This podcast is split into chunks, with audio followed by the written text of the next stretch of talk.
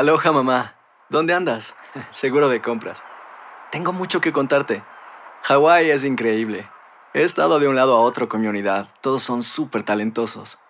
Ya reparamos otro helicóptero Blackhawk y oficialmente formamos nuestro equipo de fútbol. Para la próxima te cuento cómo voy con el surf y me cuentas qué te pareció el podcast que te compartí, ¿ok? Te quiero mucho. Be All You Can Be, visitando goarmy.com diagonal español. Hacer tequila, Don Julio, es como escribir una carta de amor a México. Beber tequila, Don Julio, es como declarar ese amor al mundo entero. Don Julio es el tequila de lujo original, hecho con la misma pasión que recorre las raíces de nuestro país. Porque si no es por amor, ¿para qué? Consume responsablemente. Don Julio Tequila, 40% alcohol por volumen, 2020. Importado por Diageo Americas, New York, New York. Boost Mobile tiene una gran oferta para que aproveches tu reembolso de impuestos al máximo y te mantengas conectado. Al cambiarte a Boost, recibe un 50% de descuento en tu primer mes de datos ilimitados. O, con un plan ilimitado de 40 dólares, llévate un Samsung Galaxy A15 5G por $39.99. Obtén los mejores teléfonos en las redes 5G más grandes del país. Con Boost Mobile, cambiarse es fácil. Solo visita boostmobile.com. Boost Mobile, sin miedo al éxito. Para clientes nuevos y solamente en línea, requiere AroPay. 50% de descuento en el primer mes requiere un plan de 25 dólares al mes. Aplican otras restricciones. Visita boostmobile.com para detalles. El verano llega con nuevos sabores a The Home Depot. Encuentra ahorros en asadores, como el Next Grill con cuatro quemadores de gas propano ahora en compra especial, a solo 199 dólares. Para hacer comidas de todos los sabores y cumplir con todos los antojos. Desde una clásica carne asada, con elotes y cebollita, hasta jalapeño poppers, para darle un toque picante a la reunión. Prueba nuevos platillos y sabores este verano, con ahorros en asadores de The Home Depot. Haces más, logras más. El siguiente podcast es una presentación exclusiva de Euforia On Demand. Yo no sé si hay compañeros y amigos que me están escuchando. Sé que hay mucha gente a las 2 de la tarde en sintonía con WKQ que tienen, como tengo yo, esas suspicacias que nos hacen entender que en el mundo, pero especialmente en el mundo de la política, nada pasa por casualidad. Esta mañana yo estaba leyendo y preparándome para el programa de esta tarde y obviamente estaba dando una vuelta por las redes sociales como a eso de las nueve y media de la mañana y descubro un, un tweet que le llaman a esto que hace la gente en la aplicación de redes sociales de Twitter. Cuando usted escribe algo allí, pues se le llama un tweet de la alcaldesa de San Juan, Carmen Yulín Cruz, diciendo que la decía literalmente, se los voy a leer, está en inglés, yo lo voy a traducir simultáneo. Dice, la NAACP, que es la National Association for the Advancement of the Colored People, una organización para eh, la lucha de los derechos civiles de la población negra de los Estados Unidos, que es quizás la más vieja y prestigiosa de todas. Tan es así que se llama For the Colored People, que es un lenguaje que hoy día no se utiliza, era como le decían en Estados Unidos racista eh, eh, a los negros, pero de una manera simpática en aquella época. Pues dice Yulín, la NAACP debiera repensar su posición de no escuchar todas las voces y haber respaldado la estadidad sobre un por encima, mejor dicho, de un verdadero proceso democrático. A mí eso, pues lo vi, pero bueno, sobre el respaldo a la estadidad de la NAACP ha hablado mucha gente en las redes, sobre todo porque en los medios se perdió gracias a la limosina de 245 mil pesos que le compraron al gobernador. Y poco después, como una hora o hora y pico después, estoy trabajando y me envían un mensaje de texto con una, una declaración oficial de la NAACP diciendo lo siguiente, yo se las voy a leer tal y como está escrita, también lo voy a traducir simultáneamente desde del inglés. Dice, la NAACP tiene un largo historial en apoyo de la democracia, del valor democrático de la libre determinación. Nuestra posición como está ahora mismo busca adelantar la prosperidad del pueblo de Puerto Rico. Nosotros, como la National Association for the Advancement of Colored People, queremos asegurarnos que Puerto Rico recibe los recursos y el apoyo requerido para de la ayuda requerida, estoy tratando de ver porque la palabra no se veía bien, para que para sus esfuerzos de recuperación. Nos sentimos que nuestra posición es especialmente importante debido o dado el caso, como usted lo quiera traducir, del devastador huracán y la abismal respuesta del gobierno federal. La NAACP se mantiene con la gente de Puerto Rico ahora y para siempre, ahora más que nunca. Y afirmamos, and we affirm our, ability, nuestra habilidad para trabajar juntos en nuestra lucha común por la igual protección, la igualdad de oportunidades y la, y la voluntad libre. Puerto Rico debe ser libre o debe estar libre para decidir lo que su opción preferida en un proceso o en una forma justa e inclusiva. Esa es la declaración que una hora después del tweet que Carmen Yulín puso sobre que debieran reconsiderar la NAACP su posición a favor de la estadidad, saca la organización de forma oficial en su página oficial en las redes sociales. Entonces, como el hijo de mamá no es un neófito, ni viene aquí a repetir lo que otros le piden que diga, pues el hijo de mamá se puso suspicaz sobre la coincidencia feliz de que justo una hora después de que Carmen Yulín dijo lo que dijo en sus redes, la organización en cuestión cambió su postura, porque la verdad es que la cambió, no es que es lo mismo que habían dicho el día anterior, ni mucho menos, porque aquí tengo yo lo que pusieron el día anterior, que se los quiero leer también a ustedes. Y dice lo que había dicho originalmente la NAACP, el lunes creo que fue, fue mientras la gente de Puerto Rico, que son nuestros ciudadanos, y especialmente eh, a la luz de las inequidades que están enfrentando, estén así. La NAACP reafirma su fuerte apoyo, su fuerte apoyo, no digo cualquier cosa, su strong support a la estadidad de Puerto Rico en la convención de la NAACP, porque ahí fue donde se dio ese, ese proceso. Así que habían dicho el lunes fuerte apoyo Hoy a las 10 yo veo un tuit de la alcaldesa de San Juan diciendo que es mejor que reconsideren y a la hora sale una declaración como la que les leí diciendo, mire, nosotros estamos por la libre determinación y el proceso democrático y deben ser libres los puertorriqueños de escoger, que es lo mismo que darle para atrás al, a la expresión política de apoyo al estatus de eh, anexión de Puerto Rico. Vuelvo y les repito, yo dije aquí esto no es de casualidad, ni es que, porque, bueno, usted tuitear con la feliz coincidencia una hora antes que algo debiera pasar y que una cosa tan fuerte como la que pasó pase. Ahí había información. Ahí había información y información importante porque usted no se tira esa maroma así de fuerte para luego quedar en ridículo. Bueno, pues hice lo que tenía que hacer, llamé a mi gente escuché, me dijeron, me contaron. No fue Luis Gutiérrez, para empezar. Esa no fue la razón por la cual la NAACP reconsideró. Hubo una campaña de una serie de grupos en Puerto Rico, todos ellos asociados con la alcaldesa de San Juan, de comenzar a tuitear desde diferentes cuentas el desagrado por el respaldo que había dado la NAACP a la estadidad. Y ayer, para que sepan esto ustedes, porque yo no me voy a tirar a decir estas cosas aquí así porque sí, tengo información y precisa.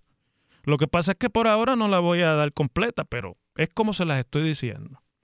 Ayer hubo en la noche una llamada de conferencia entre unos protagonistas de este movimiento y las directores de la NAACP. Esa llamada fue ayer por la noche de conferencia porque no todos estaban en el mismo sitio ni en la misma ciudad, por lo tanto no se podían reunir.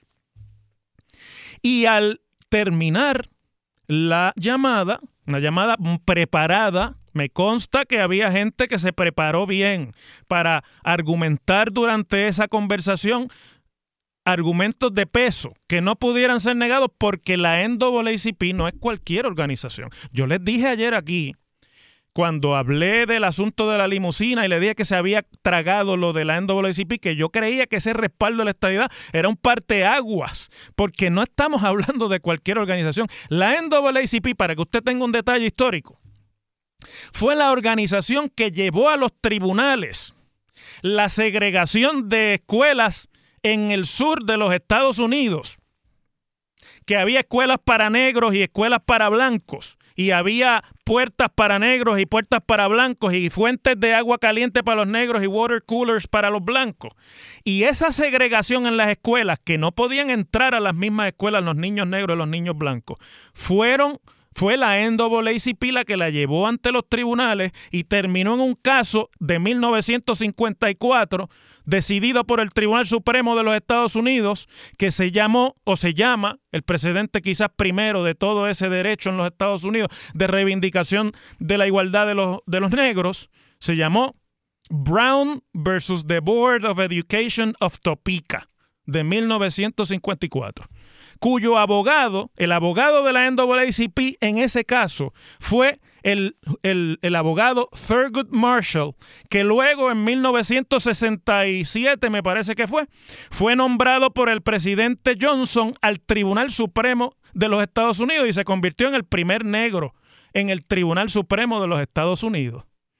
Miren ustedes si la NAACP es una organización fundamental muy importante y de gran prestigio en, el, en la comunidad de la lucha por los derechos humanos y por los derechos civiles de las poblaciones minoritarias en los Estados Unidos.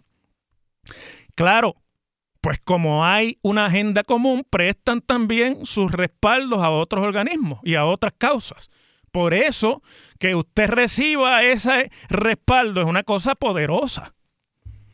Bueno, pues hoy se lo han retirado hoy se han resguardado nuevamente en el discurso neutral que es bastante antiséptico del el respaldo a la libre determinación de los puertorriqueños. Vuelvo al tema o vuelvo al asunto. Hubo una llamada ayer por la noche y sé yo los protagonistas, todos lo sé.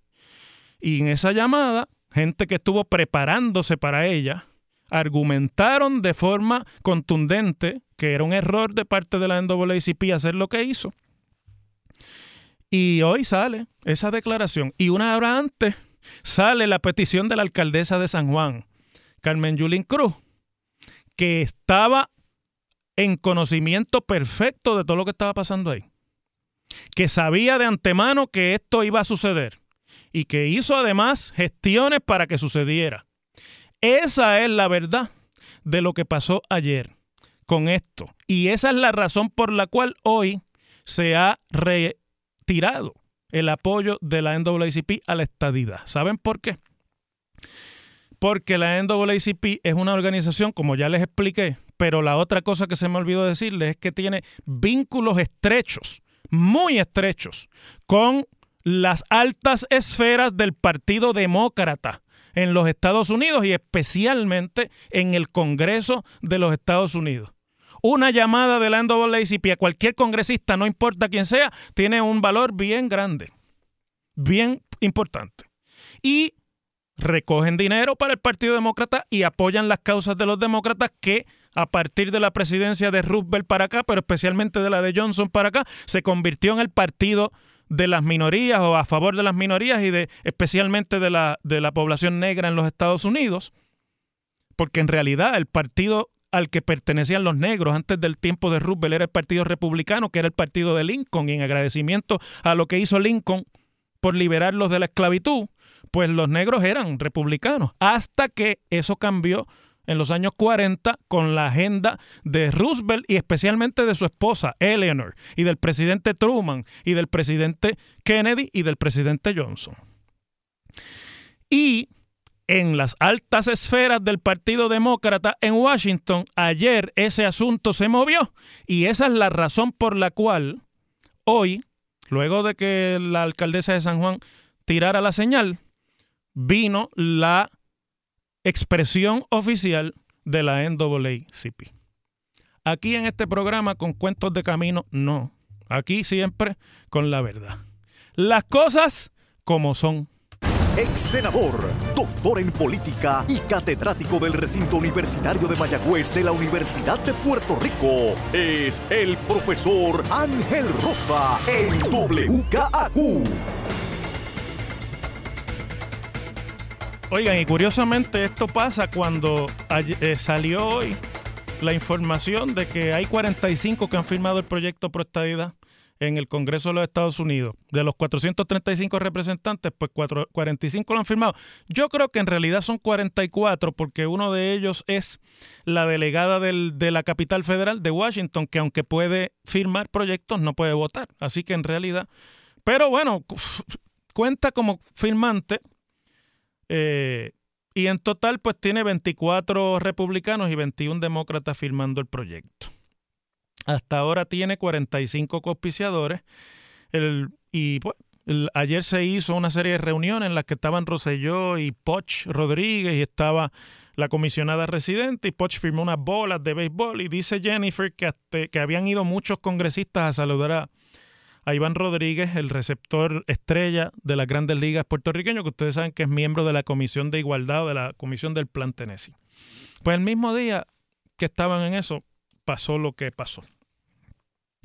Pero este tema eh, que voy a tomar ahora es un tema importante porque, y no lo podemos dejar pasar, porque ustedes se acuerdan de cuando la Junta de Supervisión Fiscal fue al Tribunal ante la jueza Suen a pedirle un síndico para la Autoridad de Energía Eléctrica y la juez dijo, ustedes no tienen poder para eso.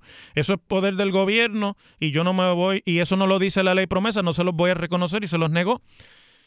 Y entonces, pues, se decía por parte del gobierno que la Junta de Energía Eléctrica era una junta independiente de gente con criterio propio, que no estaban sometidos al arbitrio político, etcétera, etcétera, etcétera, y que por eso era confiable el proceso que se estaba dando. Bueno, pues ahora resulta que un grupo de los bonistas de la Autoridad de Energía Eléctrica, que es la más importante de todas las corporaciones que está en el capítulo 3 de promesa, una, eh, eh, una organización que se llama la National, o una organización, una firma que se llama la National Public Finance Guarantee, la NPG, y otros acreedores han vuelto con el reclamo y con el interés de que se nombre un síndico para la Autoridad de Energía Eléctrica para tomar control de la gerencia de la autoridad y para no permitirle al gobierno de Puerto Rico seguir tomando las decisiones eh, clave en cuanto al proceso de privatización de la Autoridad de Energía Eléctrica, pero sobre todo del proceso de bancarrota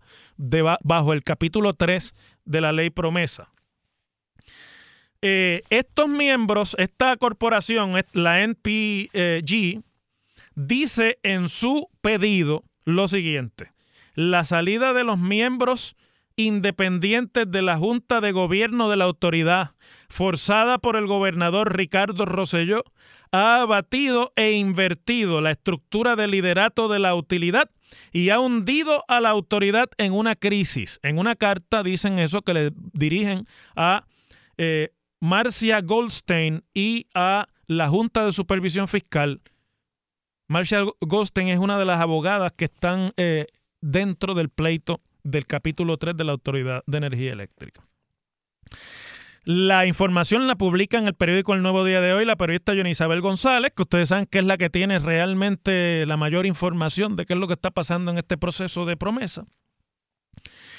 Goldstein, que es socia, del bufete Will Gottschall y Manch, tiene fecha la carta del 17 de julio y es la primera respuesta que han dado los bonistas al todo el lío que se formó la semana pasada con la nombramiento, la renuncia de Walter Higgins, eh, la sustitución por el fugaz que era de apellido Díaz Granados, que no, no se sabe ni dónde está, y luego la posterior eh, reconfiguración de la Junta con funcionarios del gobierno de Rosselló, todos los miembros son, están allí, son miembros del gabinete prácticamente, y el nombramiento ayer del nuevo director ejecutivo, que es José Ortiz, que fue ya presidente de la Junta de esa corporación bajo Fortuño y que dirigió bajo Fortuño y bajo Aníbal Acevedo Vila la autoridad de, de acueductos y alcantarillados.